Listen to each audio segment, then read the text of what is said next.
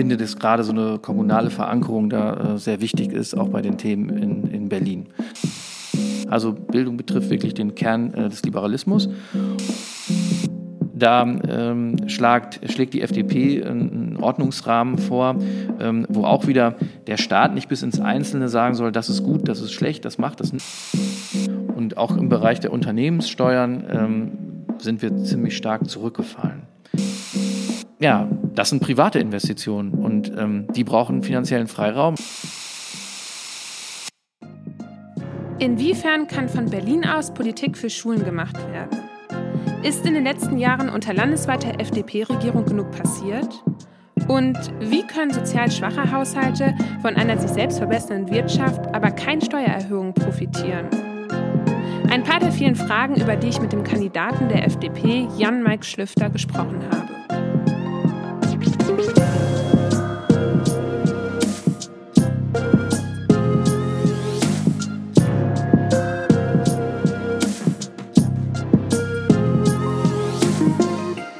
Ja, herzlich willkommen zu dieser zweiten Podcast-Folge, liebe Zuhörerinnen und Zuhörer, mit noch 38 Tagen bis zur Wahl. Heute mit dem Kandidaten der FDP, Jan-Max Schlüfter, und damit auch herzlich willkommen an Sie, Herr Schlüfter. Ja, wir sitzen hier gerade im Rathaus und ähm, heute geht es darum, Sie, Herr Schlifter, näher kennenzulernen mit Ihren derzeitigen Tätigkeiten und Ambitionen und Konzepten für die bevorstehende Bundestagswahl, mit der Sie durch das Direktmandat in den Bundestag einziehen wollen. Ja, um Sie zuerst einmal auf einer persönlichen Ebene kennenzulernen, Sie leben in Bielefeld und von 1998 bis 1999 haben Sie an der Universidad de Alicante Gestion de Ventage studiert und von 1995 bis 2000 an der Uni Bielefeld Betriebswirtschaftslehre mit den Schwerpunkten Marketing, Control Controlling und quantitative Verfahren. Und ähm, derzeit sind Sie selbstständiger Unternehmer und Geschäftsführer des Unternehmens Cell Intelligence, welches ja vielleicht nochmal interessant für die Zuhörerinnen ähm, Unternehmen der Gesundheitsbranche in Europa im Rahmen der Vertriebsplanung tätig ist und diese beispielsweise in den Bereichen Kapazitätsberechnung und Gewinnoptimierung unterstützt. Und daneben sind Sie Vorsitzender der FDP Bielefeld und haben einen Sitz im Stadtrat. Ja, jetzt habe ich vielleicht schon die grundlegendsten Informationen benannt und würde mich freuen, wenn Sie, Herr Stifter, sich einmal selbst vorstellen, vielleicht auch mit den wichtigsten Informationen, die ich gerade noch nicht benannt habe und um schon so ein bisschen den Bezug zu Ihrem Wahlkreis aufzubauen, was macht denn Bielefeld gerade im bundesweiten Kontext so besonders? Ja, erstmal ganz herzlichen Dank für die Einladung und ähm, ja, die Möglichkeit, äh, dass wir hier ein nettes Gespräch äh, zur Bundestagswahl führen können. Und ähm, Sie, Sie, haben mich ja schon vorgestellt, ich, ich darf korrigieren, 46 ähm, äh, bin ich alt ähm, und vielleicht ergänzend, ich ähm, bin in Bielefeld geboren, ähm, bin zum Studium hingekommen, das hatten Sie gesagt.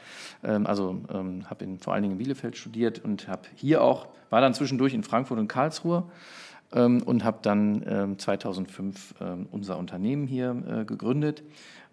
das kümmert sich vor allen Dingen vielleicht als Ergänzung um so ähm, Big Data-Lösungen. Wir machen also statistische Datenauswertung für Unternehmen der Gesundheitsbranche. Das ist also ein Mittelding zwischen Marktforschung und Beratung. Das vielleicht noch so als Zusatz, um ein bisschen Kontext herzustellen.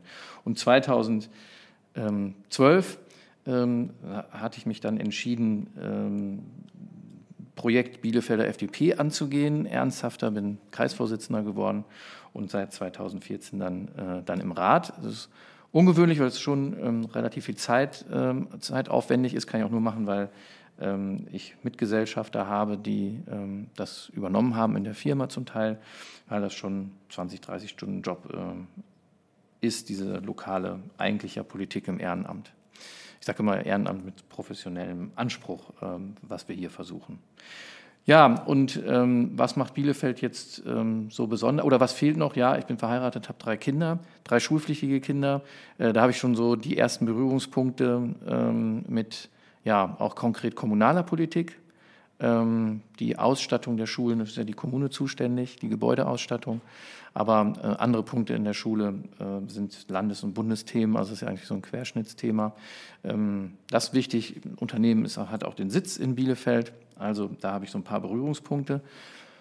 Und was macht Bielefeld so besonders? Hm, also klar, jede Stadt ist einzigartig und man selber empfindet natürlich die Stadt, wo man jetzt die Heimatstadt als ganz besonders, da hat man natürlich ganz besondere Erinnerungen ähm, an vielen Ecken ähm, äh, der Stadt jeweils, da hat man natürlich eine ganz andere Beziehung zu. Aber ich glaube, wenn man jetzt versucht, objektiv zu betrachten, ich, äh, unsere Kunden zum Beispiel äh, kommen aus ganz Deutschland, man ist dann viel unterwegs und wird dann auch mal angesprochen, wo haben Sie Ihren Sitz? Ach, in Bielefeld. Und ich glaube, äh, was besonders ist, dass eigentlich Bielefeld nie über, sondern eigentlich immer unterschätzt wird. Also allein schon von der Größe. Wenn ich mit Kunden ins Gespräch komme, mit Leuten aus anderen Städten ins Gespräch komme und habe ich mir mal eine Zeit lang Spaß draus gemacht, immer zu fragen, was glauben Sie, was glaubst du denn, wie viele Einwohner hat Bielefeld? Dann ähm, war das nie ähm, richtig, aber auch nie überschätzt, sondern meistens zwischen 80 und 150.000 Einwohnern, also vielleicht die Hälfte. Und ich glaube, dass da auch diese, diese Bielefeld-Verschwörungssache herkommt. Ähm, also es hat ja auch so einen wahren Kern, dass wir ähm, ein unbeschriebenes Blatt im nationalen Wettbewerb sind. Also uns wird wenig zugestanden an besonderen Eigenschaften ähm, so, so, sehr graue Maus oder überhaupt gar nicht existent. Und das, daher kommt das, äh, kommt das halt her. Und ich glaube, dass das Besondere an Bielefeld im nationalen Kontext, ich glaube, es ist ein, die am meisten unterschätzte Stadt in Deutschland ist, in einer bestimmten Größenordnung. Ja, danke. Sie haben gerade jetzt schon ganz viele äh, Sachen genannt, warum Sie viele Berührungspunkte mit Bielefeld haben. Jetzt wollten Sie ja letztes Jahr Oberbürgermeister Bielefelds werden und möchten nun von der Kommunalpolitik weg und in die Bundespolitik einsteigen. Wo sitzen denn Ihrer Meinung nach Überschneidungen von Kommunal- und Bundespolitik und wo auch Unterschiede? Und wo muss Politik gerade in der nächsten Legislaturperiode an dieser Stelle Schwerpunkte setzen, gerade in Bezug auf das Verhältnis zwischen Kommunen und Bund? Ja, ähm, also zunächst mal, ich will nicht ganz weg aus der Kommunalpolitik, sondern ähm, ich ähm, finde, dass gerade so eine kommunale Verankerung da äh, sehr wichtig ist, auch bei den Themen in, in Berlin. ich merke es übrigens auch hier im Rat, dass auch kleinere Ebenen in Anführungszeichen, also ich gehe zum Beispiel zur Bezirksvertretung, wenn ich das immer einrichten kann. Und da kommen die Themen an, über die man im Rat schon ein bisschen hm, abstrakter spricht. Und das natürlich nochmal, ich sage mal, drei Potenzen höher äh, im Unterschied Bund zur, zur Kommune. Also gerade wenn im Bund etwas ja, beschlossen wird, was uns äh, direkt betrifft, kommt das in der Kommune natürlich viel stärker äh, an. Ähm, grundsätzlich von, von, den, von dem Verhältnis, wie die Gebietskörperschaften zueinander organisiert sind, ist jetzt schon so, sind die Berührungspunkte zwischen dem Land und dem, der Kommune enger. Die haben ja auch die Aufsicht und die Kommunalverfassung ist ein Landesthema. Ähm, ähm, aber es gibt eine ganze Reihe von Punkten, die im Bund festgelegt werden, die natürlich ja, in der Kommune Auswirkungen haben. Wir haben jetzt hier so ähm, in Bielefeld speziell hatten wir zum Beispiel das Thema die ehemaligen Kasernenstandorte der Briten die sind Bundeseigentum und was macht der Bund damit? Ne? Und erst hat er sich sehr schwerfällig damit getan, dann wurde im Bund das geändert, dass da Wohnbebauung Vorrang hat und dann ähm, konnte man das hier ein bisschen schneller umsetzen und dann haben die halt auch gesagt, wir brauchen das selber für den Bundesgrenzschutz, für die Bundespolizei. Ähm, also da gibt es schon ab und an Berührungspunkte. Grundsätzlich ist aber schon so, dass der Bund sehr viele Rahmensetzungen macht, die ja das Leben jedes Einzelnen, jeder einzelnen Bürgerinnen und Bürger betrifft. Ähm, Steuerpolitik und so weiter. Ähm, und die Berührungspunkte zwischen Land und Kommune stärker sind. Was sind denn, wenn man das mal ganz generell fasst, Bielefelder Themen, die wichtig sind und jetzt mit Hinblick äh, für die FDP gerade Themen sind, Bielefelder Themen, mit, äh, um die sich die FDP mit ihrer Vertretung besonders gut kümmern kann und halt eben auch bundesweit gut vertreten kann, gerade im Hinblick darauf, dass die FDP ja auch in der Landesregierung sitzt? Mhm. Also wir haben, ähm, wir wollen, das stellen wir auch im Wahlkampf nach vorne, das sind zwei Themen ähm, die, von denen wir sagen, die wollen wir in, die will ich in, Biele, in Berlin für Bielefeld voranbringen. Das eine ist ähm, die, ein pharmazeutisches Institut für die Universität Bielefeld. Ähm, wir haben ja die medizinische Fakultät ähm, wesentlich vorangetrieben, ähm, auch gegen äh, Widerstand von Rot-Grün, auch hier äh, lokal. Ähm, das war ein Riesenerfolg, der durch die äh, FDP in der Landesregierung, also durch die schwarz-gelbe NRW-Koalition ähm, auch umgesetzt worden konnte äh, für Bielefeld. Also das ist wirklich ein Jahrhundertprojekt, eine ganz tolle Innovation, die ähm, uns wirklich auch voranbringt, nicht nur den Ärztemangel bekämpft, sondern was uns immer wichtig war, ein wichtiger Impuls für Innovationsstandort ist, weil da können sich andere Studiengänge auch äh, dran sammeln. Alles in diesem Bereich Life Sciences. Und da ähm, weil wir wissen, wie lange das dauert, bis man so etwas hat. Also es war 20 Jahre oder 15 Jahre, bis diese medizinische Fakultät jetzt richtig äh, startet, von angefangen, äh, wo man diesen Entschluss gefasst hat. Also das ist eine lange, ein dickes Brett. Und deswegen äh, ist es uns wichtig, jetzt nicht sich selbstzufrieden zurückzulehnen, sondern zu sagen, ähm, wir wollen jetzt auch schon den nächsten Schritt machen. Und da wäre zum Beispiel ein Studiengang Pharmazie in Bielefeld ähm, sehr sinnvoll. Findet auch die Apothekerkammer, die haben auch so ein Nachfolgerproblem. Aber ich sehe vor allen Dingen halt die Kombination ähm, zur Medizin ähm, da drin. Und das ähm, kann das Land auch festlegen, aber dann gibt es natürlich auch Hochschulfinanzierung ähm, über den Bund. Ähm, also da kann man auf, dem muss man auf allen Ebenen äh, Druck machen.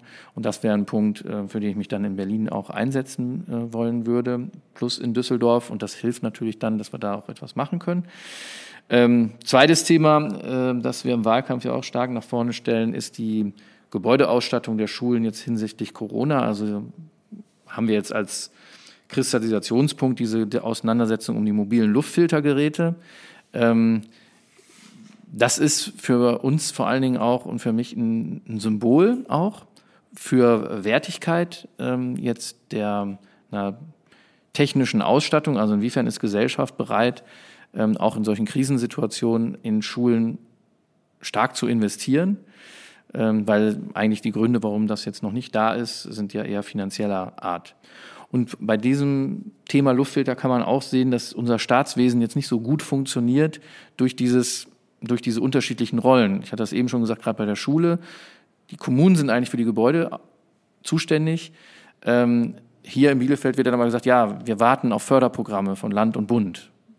Äh, was stimmt ist, dass die Kommune tendenziell auch eher die Ebene ist, die finanziell nicht so gut ausgestattet sind. Im Bund sind in den letzten Jahren äh, deutlich höhere Steuereinnahmen reingekommen, also die sind finanziell am besten ausgestattet, äh, der Bund. Und deswegen gibt es dann häufig diese Forderung, Förderprogramme zu machen. Aber das ist, also da geht unglaublich viel ähm, Energie und Organisationsaufwand ähm, rein abzustimmen, was sind die Förderbedingungen, wie kann die Stadt dann diese Förderbedingungen denen erfüllen, ist das immer sachgerecht. Diese Förderprogramme sind häufig auch so ein, so ein goldener Käfig. Ähm, insbesondere, wenn man halt darauf wartet. Ne? Also meistens fördern die nur das, was man nach Beschluss des Förderprogramms ausgegeben hat. Und dann fühlen sich manchmal Kommunen, dass sie sagen, naja, warten wir lieber auf ein Förderprogramm, weil wenn wir selber was machen, kriegen wir es nachher nicht ersetzt. Hätten wir ein bisschen gewartet, kriegen wir es durch ein Förderprogramm. Und deswegen wäre mein Ziel, in Berlin äh, da ein Förderprogramm aufzulegen für die, äh, für die Luftfilteranlagen ähm, mit möglichst flexiblen Rahmenbedingungen, ähm, möglichst viel den Kommunen überlassen und vor allen Dingen, dass rückwirkend die Ausgaben auch ersetzt werden, damit wir rauskommen aus diesem Land wartet auf Bund, Bund wartet auf Kommune, Kommune auf den Bund und so weiter und nichts passiert. Ne? Wir sind ja 16 Monate später und wir haben immer noch diese also zumindest in Bielefeld, diese Sachen nicht in den Schulen. Ja, dann bleiben vielleicht einmal gerade an dem Punkt, vielleicht auch für die Zuhörerinnen und Zuhörer, die jetzt gerade mit dem Thema Luftfilter irgendwie mal mitbekommen haben, da gibt es ein Thema, da ist aber keins. Vielleicht um das einmal ein bisschen kompakter zusammenzufassen. Also erstmal auf den Wahlplakaten, das sehen ja sicherlich auch viele, die jetzt gerade zuhören, betiteln sie sich als Mr. Luftfilter. Und ähm, ja, viele Beschu äh, Schulen bemängeln ja genau das, hat eben Luftfilter, die teilweise noch gar nicht da sind oder an Schulen angekommen sind, wären schon früher gebraucht worden. Und äh, vielleicht einmal ein kurzer Exkurs, äh, um das einmal, ja, wie wie gesagt, äh, warum einfach zu beschreiben, warum diese Problematik so komplex ist. Ähm, Letztlich geht es ja darum, die Luftfilter in die Schule zu bekommen. Und dazu muss man aber wissen, dass ja die Schulgebäude, was Sie gerade schon gesagt haben, der Kommune, also in diesem Fall Bielefeld gehören und Bildung allerdings Ländersache ist, was man, äh, ganz primitives Beispiel, dass halt eben jedes Bundesland ein anderes Abitur hat. Und äh, die Länder haben aber nun sogenannte Fonds aufgelegt, äh, die halt ja eben der Bund fördert.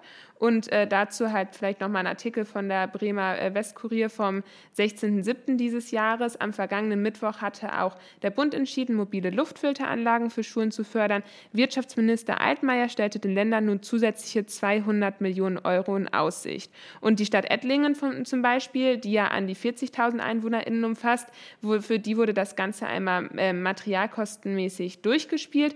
Ähm, und da wurde durchgerechnet, dass nach Betrachtung der Stromkosten, Personalkosten und Materialkosten gerade für äh, neue Filter jährlich 120.000 Euro anfallen, vorausgesetzt das Ganze funktioniert einwandfrei. Und dann kann kann man ja sich anschauen, dass Bielefeld ja nochmal, gerade auch was Sie genannt haben, von den EinwohnerInnen nochmal eine ganz andere Dimension umfasst, also ähm, fast ja das Zehnfache. Ähm, was ist genau Ihr Konzept, jetzt damit umzugehen? Sie haben gerade schon genannt, okay, da ist viel Bürokratie, da ist viel Bund wartet auf Kommune, Kommune auf Land, irgendwelche Okays, dann werden irgendwelche Fonds aufgesetzt, aber das ist dann auch vielleicht wieder schwierig, da irgendwie ranzukommen, damit umzugehen. Ähm, ja, was ist Ihr Konzept, damit umzugehen und wer beträgt auch diese benannten Kosten und äh, wie lange würde das denn jetzt dauern, ähm, wenn Sie jetzt vielleicht auch so, das, also es ist sicherlich immer schwierig, Versprechen einzugeben, aber wenn Sie jetzt äh, sagen müssten, okay, Sie werden jetzt gewählt für den Bundestag, was ja Ihr Ziel ist, wie lange würde das denn jetzt wirklich dauern, bis die Luftfilter dann wirklich in die mhm. Schulen ankommen? Ja, also ähm, Grundsätzlich ist es so, ich fange mal, fang mal an, ähm, wie diese Diskussion aufkam. Ähm, Anfang des Jahres, nee, Ende letzten Jahres ähm, gab es einen Antrag ähm, im Rat von dem Einzelratsmitglied Kugert, ähm, das mal zu prüfen, ähm, mobil, den Einsatz mobiler Luftfilter in, in Klassenräumen. Und da wurde uns dann wohlwollende Prüfung äh, zugesagt. Und dann ist aber nichts äh, passiert und auf Nachfrage stellte sich dann raus, dass schon im November die Verwaltung äh, hier intern, also Oberbürgermeister und Dezernenten, die Entscheidung getroffen haben, dass sie das nicht äh, weiterverfolgen möchten. Also quasi ja eigentlich ein Verbot von dem Einsatz der Luftfilter in Schulen, weil es gab auch Schulen, wo Eltern die angeschafft haben, also die Stadt das gar nicht gemacht hat, sondern über Fördervereine. Und denen wurde sogar der Betrieb untersagt von bestehenden von den Anlagen, die die gekauft haben. Und der Grund war, im November gab es eine Studie vom Umweltbundesamt, die äh, kritisch zu dieser mobilen Luftfilteranlagen waren und eher, eher so ein Tenor hatten, ja, höchstens, wenn man nicht lüften kann, ansonsten ist Lüften besser, also das normale Stoßlüften. Ähm, wobei das ein Strohmann ist, weil ähm, keiner hat gesagt, wenn man die mobilen Luftfilteranlagen hat, soll man nicht mehr lüften. Also man kann das in Kombination machen. Es gibt eine ganze Reihe von Studien mittlerweile, ähm, auch offene Briefe von den entsprechenden Forschern und so weiter, die alle sagen, ähm, das ähm, senkt die Infektionswahrscheinlichkeit sehr stark. Und der Hintergrund ist eigentlich, das musste das Umweltbundesamt dann später auch einräumen und hat seine Einstellung da auch ein Stück weit revidiert, dass sie im November gesagt haben, ja, für diesen Winter, das, was Sie eben gesagt haben, Beschaffung und wann kommen die dann endlich und wie teuer ist das alles, ähm, war das nicht so eine gute Option. Die haben dann gesagt, mach, mach mal lieber lüften, wir kriegen das sowieso nicht hin mit den äh, Anlagen, die sind dann nicht schnell genug da. Aber ähm, für diesen Winter, Herbst hätte man das auf jeden Fall hinbekommen können. Ähm, wir haben das mehrfach dann im Rat auch beantragt, ähm, das zu tun, aber äh, da wären auch die Kosten und halt auch der angeblich umstrittene Nutzen, obwohl mir bislang noch keiner eine Studie gezeigt hat, ähm, wo drin stand, dass Luftfilter jetzt nichts bringen oder sogar schädlich sein, sondern im Gegenteil, in allen Studien wird das, ähm, wird das bestätigt, dass das eine sinnvolle Sache ist. Es ist halt nur die Abwägungsfrage, ist mir das nicht zu teuer äh, für alle Räume. Wir haben das ausgerechnet. Für Bielefeld würde das heißen, für Grundschulen und für die Klassen 1 und äh, äh von den Jahrgangsstufen 1 bis 6 in Grundschulen und weiterführenden Schulen, mh, hm, wären das ungefähr in der Anschaffung 2,5 Millionen Euro, was eine Menge Geld ist. Umgerechnet aber 100, 150 Euro pro Schüler. Und wenn ich es schaffe, ähm, die Infektionswahrscheinlichkeit, ähm, was einige Studien sagen, ungefähr auf die Hälfte oder ein Drittel zu reduzieren, dann würde das ja heißen, ähm, mit diesem Geld schaffe ich es, den Schulausfall, also die Quarantänezeiten, die jetzt äh, anstehen könnten, oder sogar für Schulschließungen, das könnte ich vermeiden mit dieser Investition. Und das, glaube ich, ähm, wäre eine sinnvolle Investition. Es ist nur leider so, die 2,4 Millionen Euro oder 2,5 muss ich aus dem Haushalt bezahlen der Stadt. Die sind dann, das sehe ich. Die Folgen, was ist das, ähm, ja, was hat das für ökonomische Folgen auch, wenn ähm, ich in der Schulausbildung zurückfahre? Das sieht man natürlich erst langfristig. Ne? Also den Unterrichtsausfall kriege ich den wieder reingeholt. Das sind so Kosten, indirekte Kosten, die überhaupt nicht aufscheinen, die es aber trotzdem gibt. Ähm, jetzt zu Ihrer Frage, ähm, Bundespolitik. Also wir haben damit zwei Ziele, ähm, dass wir das in diesen Wahlkampf stellen und auch nochmal so als ja, Mr. Luftfilter so ein bisschen catchy, sage ich mal, äh, rausstellen, damit Leute auch drüber sprechen. Das ist ja, ne, wenn Sie ein Plakat haben, über das Leute sprechen, haben Sie schon mal die halbe Miete sozusagen äh, erreicht, wenn das nicht so nichtssagend ist, sondern auch vielleicht ein bisschen Irritation auslöst. Wir wollen ähm, das hatte ich gesagt, mich, uns einsetzen in Berlin, um diesen, es gibt ja schon ein Förderprogramm, was aber äh, zu gering ausgestattet ist. Ich habe gerade vorgelesen, ähm, Wirtschaftsminister Altmaier hat 200 Millionen Euro zusätzliche jetzt in Aussicht gestellt. Was wäre denn Ihrer Meinung nach dann ganz eine konkrete Summe? Man kann das ungefähr, man kann das ja ungefähr runterbrechen. Ähm, für Nordrhein-Westfalen waren das 45 Millionen Euro dann. Die Landesregierung hat das verdoppelt. Das sind 90 Millionen Euro, aber die Förderbedingungen mussten dann so eingegrenzt werden, dass es nur für die sogenannten Räume der Kategorie B, also Klassenräume, die nicht gut zu lüften sind, geeignet ist. Und das sind ungefähr 10, 20, 25 Prozent der Räume. Also es müsste schon ein deutlich höherer, vielleicht viermal so hoher Betrag sein. Aber äh, man muss die Dimensionen auch dann immer sehen. Ne? 200 Millionen Euro ist viel Geld. Äh, verglichen mit anderen Maßnahmen, die wir für die Corona-Pandemie machen mussten. Ähm, also die Lufthansa wurde, glaube ich, mit sieben Milliarden Euro unterstützt. Also einen deutlich höheren Betrag. Ähm, was im, wo man jetzt vielleicht sogar mit Gewinn wieder rauskommt, aber soll, nur um mal die Dimensionen zu oder die ganzen Überbrückungshilfen. Also 200 Millionen ist sicherlich ein relativ kleiner Posten bundesweit dafür. Und ähm, ich finde deswegen Symbolthema Priorisierung von Bildung ist, ähm, äh, ist in der Corona-Pandemiebekämpfung meiner Meinung nach zu kurz gekommen. Und das sieht man letztlich auch an diesem viel zu späten und doch auch ein bisschen zu klein ausgestatteten Förderprogramm. Sie haben gerade über Priorisierung gesprochen, haben gesagt, warum die Priorisierung von Bildung so wichtig ist und auch so einen wichtigen Teil in unserer Gesellschaft hat und auch irgendwie dementsprechend dann auch äh, Maßnahmen, gerade ähm, jetzt finanzielle Maßnahmen daran gekoppelt werden müssen.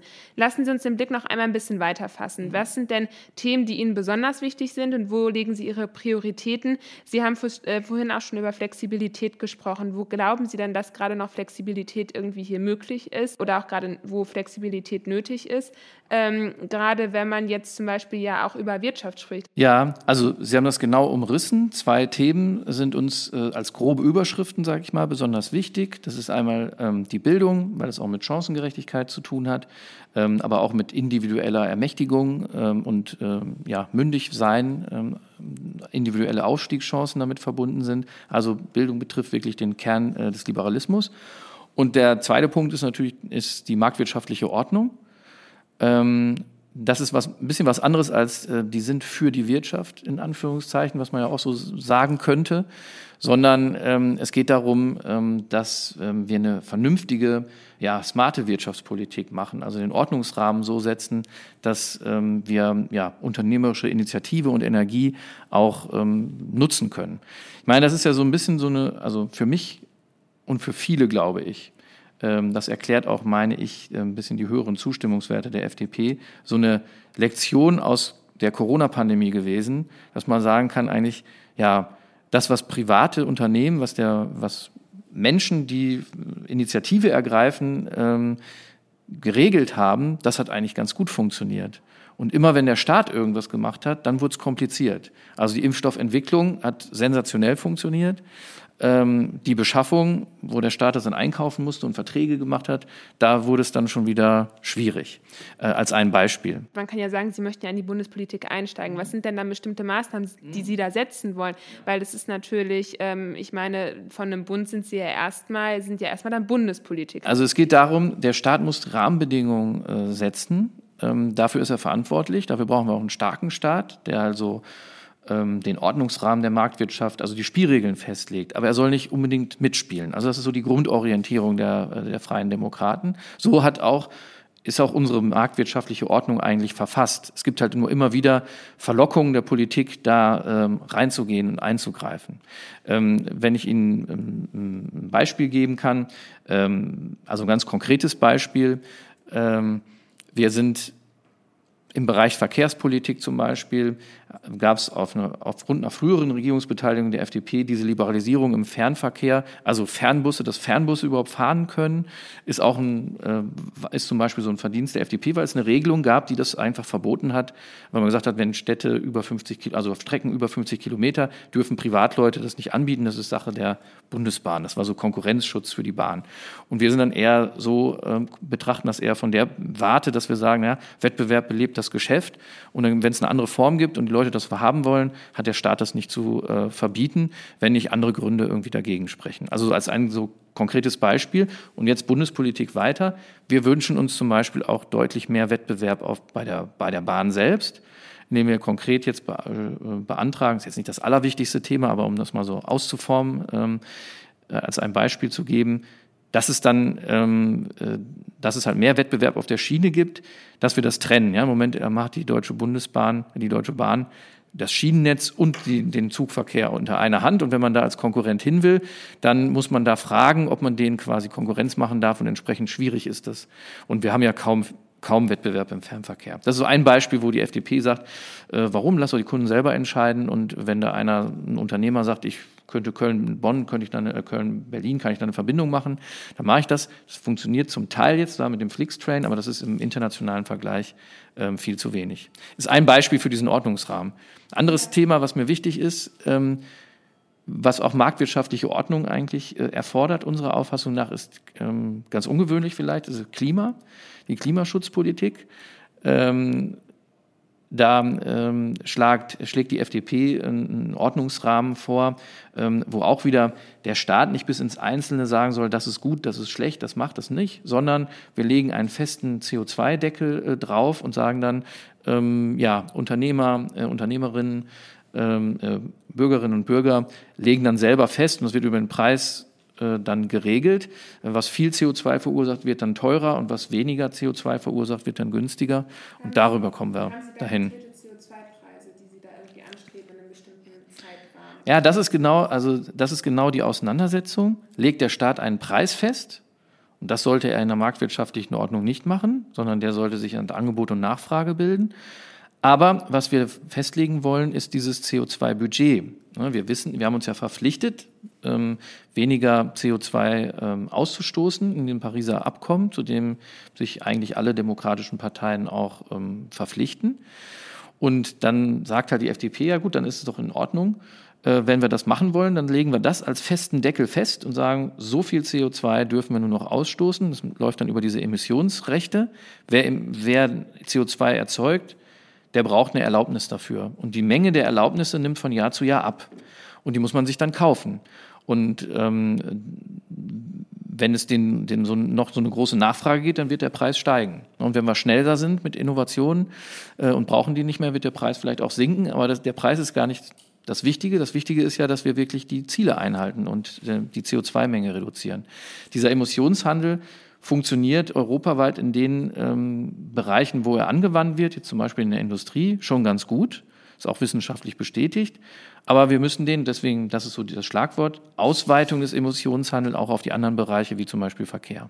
Und das ist eine andere, andere Herangehensweise, als zu sagen, ähm, äh, die bestimmte, wir wollen ähm, den Verbrenner dann verbieten, wir wollen das da machen. Ähm, und da müssen sie halt reingehen und technisch abgrenzen, was ist das überhaupt, gibt es Übergangsregelungen, was mit Altbeständen und so weiter. Und dann können sie das mit so einem Ordnungsrahmen besser ähm, machen. Ja, jetzt ist es ja nur so, äh, wir können auf den Bericht des Klimarats schauen. Wird eben gesagt, dass es beinahe zu spät ist und äh, somit auch natürlich der Handlungsbedarf auch ist. Jetzt sagen Sie, Sie möchten da keinen äh, festen CO2-Preis machen, Sie möchten das nach Angebot und Nachfrage machen. Äh, ich ich denke, wenn man sich äh, den CO2-Verbrauch anschaut, äh, auch in Deutschland, dann sollte die Nachfrage ja auf jeden Fall da sein. Was sind denn noch weitere Maßnahmen in Bezug auf Klimaschutz, die Sie finden, sollten ergriffen werden? Hm. Also ähm, so einen festen ähm, Deckel, die feste Grenze zu definieren und zu sagen, mehr dürfen wir einfach nicht ausstoßen als das, was wir für dieses Jahr definieren. Also nur so viel Erlaubnisscheine gibt es überhaupt. Ist die härteste Maßnahme, weil sie ja ähm, festlegt, dass wir unabhängig von den Einzelmaßnahmen, die wir treffen, in der Summe nicht mehr CO2 emittieren, als wir zugesagt haben. Und ähm, also insofern ist das wahrscheinlich die, ähm, ja, die, die radikalst mögliche äh, Maßnahme, den Deckel halt da drauf zu nehmen und zu sagen, mehr geht halt nicht. Und entsprechend ähm, würde, sich da, würde sich der Ausstoß natürlich verteuern, ähm, wenn, wenn, man in, wenn man technisch nicht so weiter hinkommt, ne, das zu sagen, das geht noch. Also insofern, ich, es wird immer so ein bisschen dargestellt, ähm, soll man Klimaschutz machen, soll man keinen Klimaschutz, also als wäre es die Frage des Ob. Das ist eigentlich unter den demokratischen Parteien eher nicht mehr umstritten. Meiner Beobachtung nach geht es um das Wie. Und ich glaube, dass stärkste, nachhaltigste und in dem Sinne radikalste Konzept ist eigentlich zu sagen, ist egal, wie, wie wir das organisieren, entscheiden wir über die marktwirtschaftliche Ordnung und zum Teil halt auch über steigende Preise, aber dieser Deckel steht. Und ähm, ja, das ist halt auch zielführender, als wenn Politiker überlegen, wie könnte denn dieser Preis am Ende sein, sondern der sollte sich danach bilden und man hält diesen Deckel ein. Was wir an zusätzlichen Maßnahmen brauchen, äh, vom Staat wegen, das ist natürlich eine, ja, eine Infrastruktur, also Rahmenbedingungen, dass das überhaupt funktionieren kann. Das heißt also ähm, im Bereich der Antriebsarten, ähm, dass ich eine ordentliche Struktur habe ähm, für jetzt die E-Mobilität. Ne? Also ähm, da, da, brauche ich einen Regelungsrahmen für, ähm, äh, da müssen auch die Netze mitwachsen und ähm, all, all diese, also da gibt es schon natürlich Rahmenbedingungen, wo der Staat das macht. Nur wo wir uns, äh, was wir nicht den, was ich nicht finde, was der richtige Weg ist, sind ähm, irre lange gesetzliche Vorschriften für jeden einzelnen Teilbereich, wenn man meint, da könnte man noch e-, etwas machen, weil wir müssen natürlich auch, auch darauf achten, also es, die Auseinandersetzung ist ja so ein bisschen, schaffe ich das durch Innovation und neue Erfindungen, wo ich, die ich jetzt noch nicht weiß, weil das soll ja auch erst noch kommen. Äh, das ist vor allen Dingen für die Frist nach 2030 natürlich auch wichtig. Oder mache ich das durch Verzicht und sage, ähm, wir haben dann kein Wirtschaftswachstum mehr, bestimmte Sachen können wir nicht mehr machen. Ne? Sicherlich, aber die Frage ist ja, Sie sagen, Sie, Sie sagen, es braucht einen Rahmen in dem Rahmen, in dem Klimapolitik dann auch gemacht werden kann. Die Frage ist jetzt natürlich, ne, und nochmal wirklich auf die zeitliche Dimension sprechen zu kommen, ähm, wir haben jetzt meinetwegen maximal neun Jahre, wenn man diesem Bericht folgt, bis wir äh, eben eine Auswirkung haben vom, äh, vom Klimawandel, die man äh, so nicht mehr prognostizieren kann. Und die Frage ist natürlich, wie lange braucht es, bis so ein Rahmen überhaupt geschaffen ist? Ne? Und ähm, dann auch noch, Sie sagen, okay, Sie sind kein, sind kein Fan davon, wenn man das jetzt mal ähm, so darstellt, äh, dass sie sagen, sie möchten keine, keine feste Ordnung haben oder sie möchten das Ganze über Angebot und Nachfrage irgendwie regeln, aber sagen natürlich, es soll da ein, äh, soll da einen Deckel geben, nennen, benennen das auch als die radikalste Maßnahme. Mhm. Ähm, jetzt ist natürlich die Frage, wie sieht das Ganze auf der sozialen Ebene aus? Also dann gibt es vielleicht Leute, ähm, wo eben gesagt wird, okay, wenn die Anfrage sehr, sehr groß ist, vielleicht auch bei großen UnternehmerInnen mhm. oder generell bei großen Unternehmen, dann ist die Nachfrage nach CO2 sehr groß. Das heißt, der Preis ist groß, aber das sind vielleicht auch Menschen, die das tragen können. Und was passiert eben auf dieser sozialen Ebene? Also wenn Sie sagen, okay, da soll eine, da soll eine Grenze sein, da ist natürlich die Frage, okay, wenn, wenn diese Grenze, wenn so viel Teil von, dieser, von diesem CO2 schon von, von Unternehmen äh, verbraucht wird, was bleibt dann auf der sozialen Ebene hängen und wie, wie kann über, gerade auch Geringverdienende oder Haushalte, die dementsprechend de facto ja auch weniger CO2 verbrauchen als solche großen Unternehmen, ähm, wie können die da auch noch gut mit umgehen? Ja, also äh, es muss natürlich einen sozialen Ausgleich geben. Ähm, es entstehen aber auch natürlich zusätzliche Einnahmen. Ne? Also der Staat verkauft dann ja diese Emissionsrechte, diese Erlaubnisscheine die werden verkauft. Das Geld, was reinkommt, darf natürlich nicht der Staat verbrauchen oder äh, verjubeln für irgendwelche anderen Sachen, sondern die müssen auch zurück. Das muss zurückfließen dann an die Bürgerinnen und Bürger. Ne? Nur so ähm, kriegen sie dann ja so, ein, so einen Mix hin. Da sind wir ähnlich, ähm, gibt es ja auch Vorstellungen ähm, anderer Parteien, ähm, die dann, ähm, die halt dann so ein Klimakopfgeld zum Beispiel dann äh, zurückzahlen aus diesen Emissionsrechten. Damit also verbrauchen vielleicht weniger, aber natürlich einen fixen Anteil. Ja? Heizung, äh, Verkehr, Mobilität und so, das kostet, das ist ein größerer Anteil. Und es kann nicht so sein, ähm, gebe ich Ihnen vollkommen recht, dass man dann sagt, ja, ähm, äh, manche, die müssen dann halt, ähm, ja, weiß nicht, können im Winter nicht mehr heizen, ja, weil, weil das, weil das so nicht mehr, weil das zu teuer geworden ist. Da muss es eine Rück, da wird es eine Rückführung geben, weil das Geld ja auch für den, aus dem Verkauf der Emissionsrechte dann ja auch an den Staat fließt. Aber dann braucht es ja auch eine sehr, sehr große Flexibilität der CO2-Preise, wenn wir mal davon ausgehen, ähm, dass äh, eben, ja, Sie sagen selbst, ähm, wenn Unternehmen viel Geld machen, dann kann das irgendwie auch irgendwie an die Gesellschaft wieder und möglicherweise auch an sozial schwache Haushalte weitergegeben werden. Die haben dann natürlich auch mehr Geld. Dann würde man ja sagen, wenn der CO2-Preis so bleibt, dann kommen wir ganz, ganz schnell über diesen Deckel, weil halt sehr, sehr viele Menschen sich sehr viel leisten können und dementsprechend muss es ja dann eine große Flexibilität der CO2-Preise geben. Ja, auf jeden Fall. Also der Preis sollte flexibel sein. Was nicht flexibel äh, sein darf, sonst hält man die Ziele ja nicht ein, ist die, die Gesamtmenge. Ne? Also die Gesamtmenge ist dann fix und geht Jahr für Jahr zurück und darauf reagieren dann die Preise.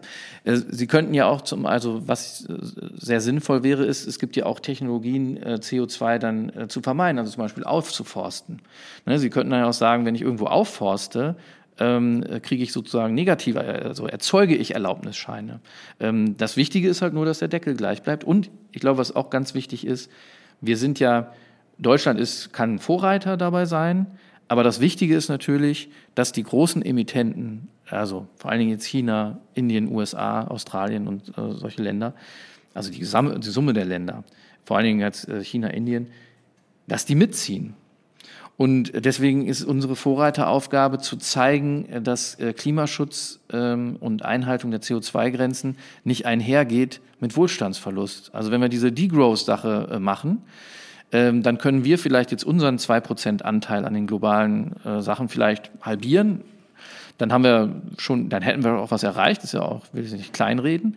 Nur wenn die Schwellenländer sagen, naja, also wenn das da, wenn das das heißt, dann machen wir da nicht mit. Ne? Also, und dann hätten wir am Ende nichts erreicht. Also wir müssen dann einen guten Ausgleich finden und ich glaube, dass wir das über so einen flexiblen Rahmen und vor allen Dingen das Setzen auf Innovation und Fortschritt erreichen können. Äh, spannendes Thema auf jeden Fall, aber gehen wir vielleicht nochmal äh, einen Schritt weiter. Sie haben vorhin schon von einem sehr starken Staat gesprochen und äh, möchten ja auch irgendwie, dass der Bund mehr Fördergelder gibt, gerade was in Sachen Bildung, wenn ich das richtig verstanden habe.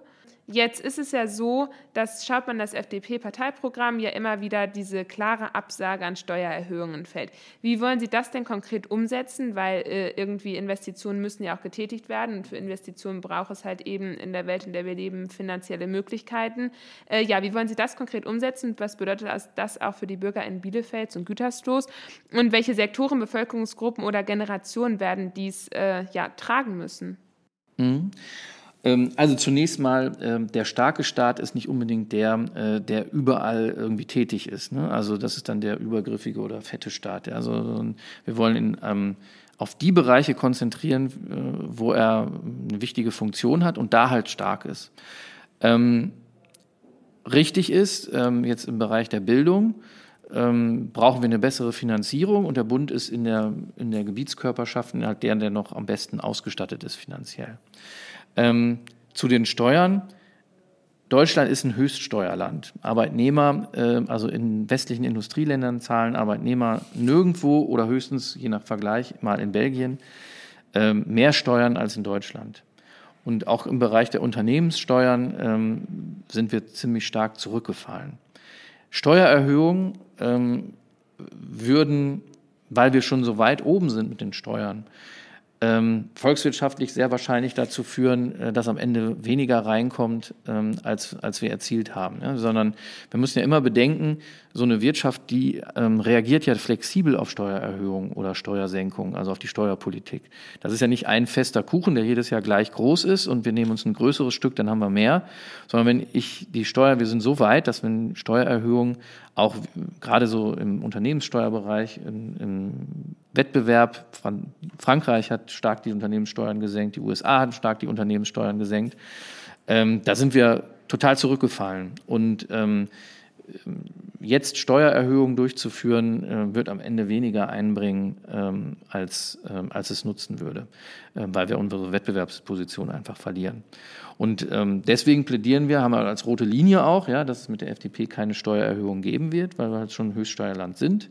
Ich selbst habe auch garantiert, ich werd, würde im Bundestag keiner Steuererhöhung zustimmen und mich für Steuersenkungen einsetzen, weil ich glaube, dass das ein Wachstumsturbo, wir sind ja jetzt nach der Corona-Lage, ähm, dass wir einen zusätzlichen Aufschwung generieren äh, wollen, auch im internationalen Wettbewerb und dass Entlastungen ähm, da auch angezeigt sind. Vielleicht, weil das nochmal ganz interessant ist für die Zuhörerinnen und Zuhörer. Steuersenkungen konkret in welchen gesellschaftlichen Gruppen oder in welchen Steuerklassen? Mhm. Also ähm, in den 50er Jahren äh, zahlte derjenige den Spitzensteuersatz, der 15 Mal den Durchschnittsverdienst verdient hat. Also wer 15 Mal mehr, 15-fachen äh, Durchschnittsverdienst hat, der muss ab da dann Spitzensteuersatz bezahlen. Das ist über die Jahre auf 1,5-fache gesunken. Das heißt, es reicht, wenn ich 50 Prozent mehr als der Durchschnitt verdiene, dass ich schon Spitzensteuersatz bezahle. Und ähm, die ganz große Mitte der Gesellschaft ähm, da gibt es auch im Steuertarif diesen Begriff Mittelstandsbauch. Also die Steuersätze steigen da relativ stark an und der Spitzensteuersatz ist auch relativ früh erreicht. Und das trifft ähm, vor allen Dingen auch ähm, kleinere Personengesellschaften. Also für Handwerker ist die Einkommenssteuer, also von diesem Einkommenssteuertarif jetzt ausgehend, die Unternehmenssteuer, weil die ihr Unternehmen als selbstständiger Kaufmann nicht als GmbH führen. Und da müssen sie ähm, relativ schnell sind sie dann in diesem Spitzensteuersatzbereich und wir wollen den Spitzensteuersatz nicht senken. Wir wollen nur, dass er später bezahlt wird. Also ähm, dass ähm, wir diesen Bauch, diesen Mittelstandsbauch abschaffen und wir generell eine ähm, ja, Streckung des Tarifs bekommen. Ähm, das sind, ähm, da gibt es ja Vergleichsrechnungen, äh, welche Einkommensklasse profitiert wie stark. Und es ist eigentlich so, dass das Steuerprogramm der FDP in jeder Einkommenssteuerklasse mehr übrig bleibt als bei den Vorschlägen anderer, zum Beispiel bei der SPD, die, ich glaube, für einen Arbeitnehmer 25.000 ähm, Jahresverdienst eine Steuerentlastung vorhat von 64 Euro im Jahr und unseres ist da wesentlich höher, weil 64 Euro ist, äh, ist ja eigentlich jetzt keine große Entlastung aufs Jahr gesehen. Bleiben wir doch einmal bei der sozialen Ebene. Ähm, Sie reden ja darüber, dass Sie soziale Politik so gestalten wollen, dass Menschen eben Instrumente gegeben werden, in, ähm, werden ihren Aufstieg selbst in die Hand zu nehmen und in Bielefeld Bielefeld wollen sie von einer bundesweiten Position aus Hochschulen stärken und konkret in Bielefeld die neu eröffnete medizinische Fakultät. Von Konzepten hinsichtlich Altersvorsorge und dem von einigen Parteien beschriebenen Ansatz, das Renteneinstiegsalter zu verkürzen, hört man von der FDP eher weniger. Ist das Antwort auf die Zahlen der FDP-Wählerschaft, welche auch zeigen, dass sich diese in Mitte der 2000er Jahre so geändert hat, dass die FDP heute in den jüngsten Altersgruppen prozentual am meisten vertreten ist und möchten Sie weiteren daran anschließen oder haben Sie Konzepte, um diese verlorenen Stimmen der älteren Generation zurückzugewinnen? Ähm, die Stimmanteile da, äh, bei den Jüngeren haben zugenommen, das ist richtig, aber ich würde es mal, würde es mal davon trennen. Also ähm, ich glaube, das kommt eher daher, äh, dass wir ähm, ja vom, vom Wording her äh, und, und, und bei den Themen Digitalisierung vielleicht stärker dran ist und in, bei Älteren haben wir vielleicht noch ein bisschen mehr, äh, wobei auch da die Zustimmungswerte gestiegen sind, aber nicht so stark ähm, äh, wie, wie, in den älteren, äh, wie in den jüngeren äh, Altersgruppen, äh, dass da vielleicht auch, ja, ich sage mal in Anführungszeichen, die alte FDP noch präsenter ist sozusagen in den Köpfen. Zur Altersvorsorge haben wir eigentlich wie ich finde, ähm, sehr sinnvolle Ideen und Vorschläge. Also ähm, wir haben ähm, als eine der ersten Parteien diese gesetzliche Aktienrente vorgeschlagen, dass wir gesagt haben, Teile der Beiträge sollten auch in ähm, Produktivvermögen angelegt werden, ähm, automatisch. Das ist so ein Modell, was in Schweden äh, äh sehr erfolgreich funktioniert. Ähm, weil wir haben uns abgekoppelt ähm, von diesen vom Produktivvermögen. Also viel wird über Lebensversicherungen gespart und die Versicherungen dürfen nur festverzinsliche Wertpapiere machen. Viele haben äh, traditionell mit Sparbüchern gespart und so weiter und die Renditen sind einfach da viel geringer, weil ich nicht dran bin am äh, Produktivwachstum.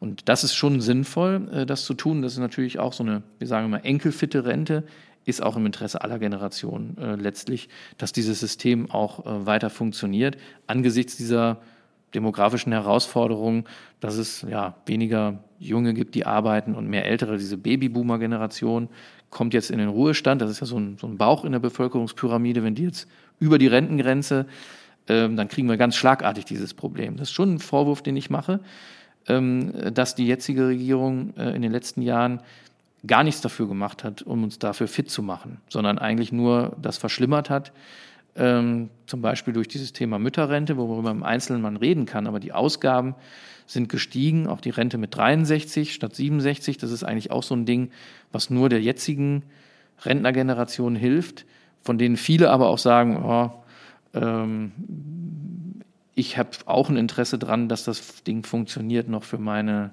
Kinder und Enkelkinder. Das, ähm, und da beim Renteneintritt zum Beispiel war auch die FDP die Ersten, die gesagt haben, warum soll der Staat eigentlich festlegen, äh, wann man in Rente gehen muss oder wie lange man arbeiten muss. Ähm, und es gibt schon so ein paar Flexibilisierungen, wir wollen aber deutlich mehr, dass man also selbstbestimmt sagen kann, wenn man noch drei Jahre arbeiten kann, ist das gut und lohnt sich auch. Oder wenn man drei Jahre früher aussteigt, äh, ist das nicht äh, ja, eine Riesenbestrafung, sondern man kriegt, das, man kriegt das hin. Also dieses Leiten auf so einen Endzeitpunkt, wenn der Staat festlegt und alles andere wird deutlich stärker sanktioniert, lehnen wir ab, ist, glaube ich, auch nicht der richtige Weg. Okay. Ähm, ja, dann gehen wir doch zum Ende des Interviews einmal noch ein bisschen ähm, ja, auf mögliche Koalitionspartner ein. Jetzt sitzt die FDP, haben wir vorhin ja schon drüber gesprochen, ja in der Landesregierung derzeit und das ja zusammen ähm, mit der CDU. Sie unterstellen der CDU, dass ich diese inhaltlich modernisiere, indem sie das Wahlprogramm in das, indem sie in das Wahlprogramm der FDP schaue und dort Punkte übernehme. Ist das der Teil der Überschneidungen, den Sie mit der CDU sehen? Und gerade jetzt noch mal im Hinblick auf die Bundestagswahl Sie waren vor einer schwarz-grünen und einer rot-rot-grünen Regierung. Welchen Koalitionspartner würden Sie sich denn für die FDP wünschen? Mhm.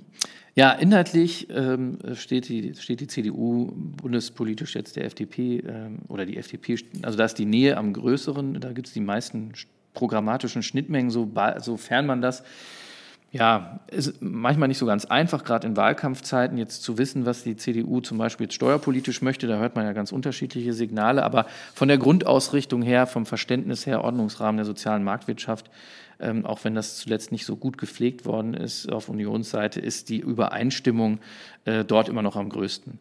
Ähm, insbesondere, äh, weil ähm, die SPD ähm, unter Frau Esken und Herrn Walter Borjans auch deutlich nochmal nach links ähm, gerückt ist. Und ähm, deswegen gibt es da größere Überschneidungen.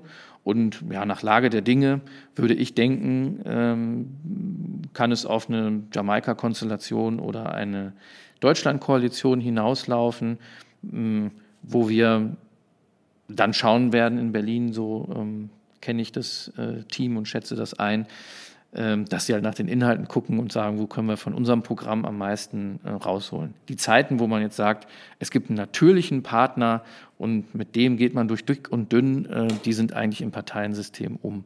Ähm, wir stellen unser Programm äh, selbstbewusst raus und wer das gut findet, der soll uns wählen ähm, weil wir dann aufpassen, dass möglichst viel davon in eine mögliche Regierung kommt. Ja, jetzt äh, haben wir viel über äh, Klimaschutz oder eventuelle Maßnahmen gesprochen, aber ja auch das Thema Digitalisierung haben wir gar nicht so sehr beleuchtet, aber das ist ja auch ein Thema, was Sie immer ansprechen, was Ihnen ja auch sehr wichtig ist und was ja auch die FDP zumindest erklärt, dass es ein, wirklich ein, äh, fast schon ja ein Herzensthema ist, wenn man das so mhm. sagen kann. Ähm, Jetzt können wir nach NRW schauen und sehen, okay, in den letzten Jahren haben da zusammen FDP und CDU regiert.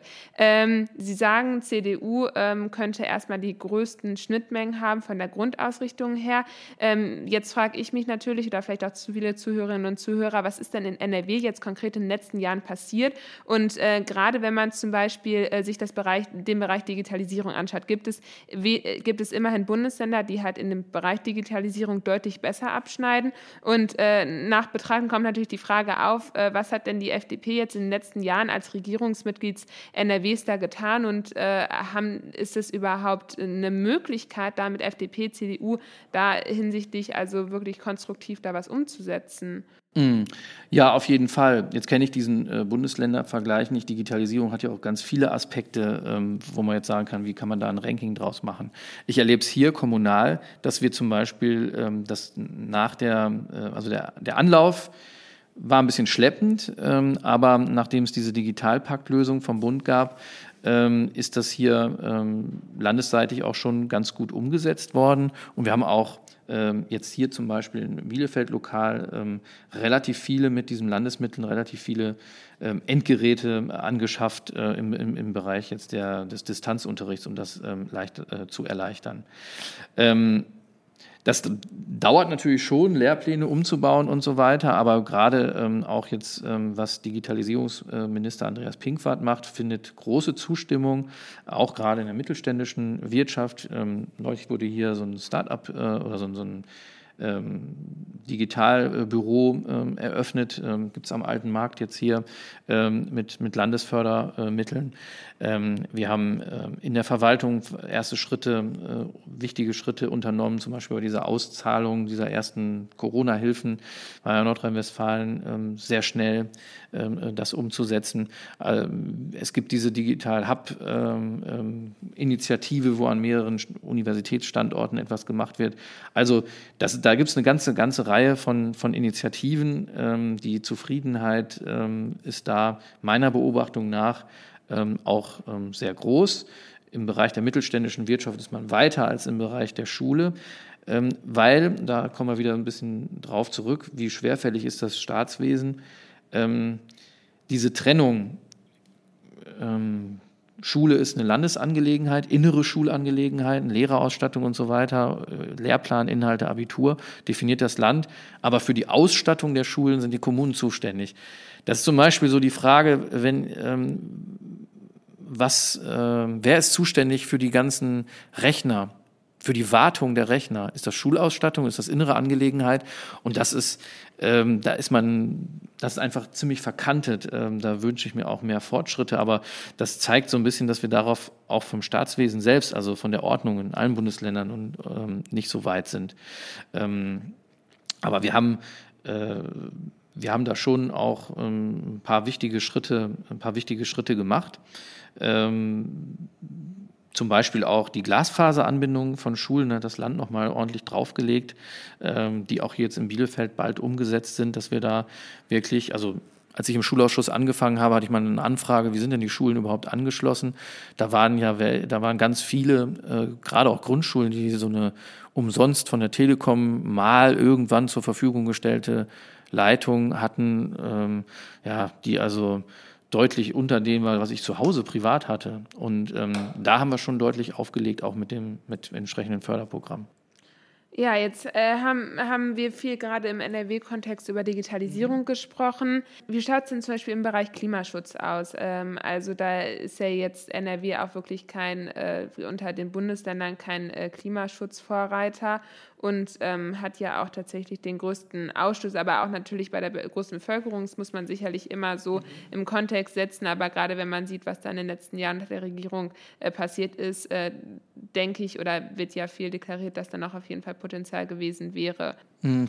Also ähm ich kenne jetzt nur die Statistik, dass beispielsweise das grün-schwarz äh, regierte Baden-Württemberg die Klimaziele, also die Reduktionsziele in den letzten zwei Jahren verfehlt hat und Nordrhein-Westfalen sie erreicht hat. Also ich glaube, die mm, in diesem Vergleich, ähm, den braucht Nordrhein-Westfalen nicht zu scheuen. Natürlich ist es das größte Bundesland und hat den, hat den größten Ausstoß, hat natürlich auch ähm, von der Industriestruktur nochmal eine andere, ähm, ne, also Stahlwerke ähm, und, und, und Braunkohle, ist ja auch ein Braunkohleverstromungsland, hat natürlich da nochmal ein anderes Niveau, wo es herkommt. Aber ähm, die Ziele wurden jetzt die letzten zwei Jahre erreicht. Insofern kann man damit, wie ich denke, zufrieden sein. Und anders als andere Bundesländer hat das auch geklappt. Und glauben Sie jetzt, um auf die Ziele zu sprechen zu kommen, das reicht? Also glauben Sie, äh, das reicht auch gerade, Sie haben das Thema Braunkohleabbau angesprochen. Ähm, das ist natürlich, wird, denke ich, immer mit Armin Laschet sehr viel damit äh, assoziiert oder als irgendwie Person dabei. Hinter Armin Laschet steht natürlich auch eine Partei und äh, hinter NRW steht natürlich auch eine Regierung, ne, wo ja auch die FDP drin ist. Ähm, also es ist halt die Frage, ja, reichen diese Ziele überhaupt? Sind diese Ziele, so wie Armin Laschet das sagt, ambitiös genug? Ja, kommen wir zurück auf dieses Budget. Ne? Also ich glaube, äh, dass es sinnvoll ist, äh, zu gucken, ähm, wie, wie ähm, also durch diese, es gibt ja schon ähm, Verteuerungen jetzt von der Verstromung, dass Stromkonzerne von sich aus sagen, äh, es lohnt überhaupt nicht mehr und Kohlekraftwerke abschaffen, abschalten. Ähm, und das, ich glaube, das ist halt eine Folge davon. Wir müssen uns auf die Ziele verständigen und Pariser Klimaabkommen ist halt, setzt halt den Rahmen. Und dann äh, muss man schauen, dass man die, dass man die einhält. Und wenn das, wenn das nicht machbar ist, muss man über diesen Mechanismus, den ich beschrieben habe, nachsteuern. Ähm, das sind halt so diese Einzelfallentscheidungen. Ne? Lenkt das noch länger als nicht? Rot-Grün, die rot-grüne Landesregierung hatte ja ähm, das Ende des Kohleabbaus viel weiter hinten definiert, ähm, was ja schon beschleunigt worden ist jetzt in dieser Initiative. Aber äh, da kann man natürlich noch mehr fordern und noch schneller und am besten morgen. Ähm, aber das macht ja keinen Sinn, das immer weiter zu verschärfen, wenn ich an der nationalen, ähm, am nationalen Deckel nichts ändere.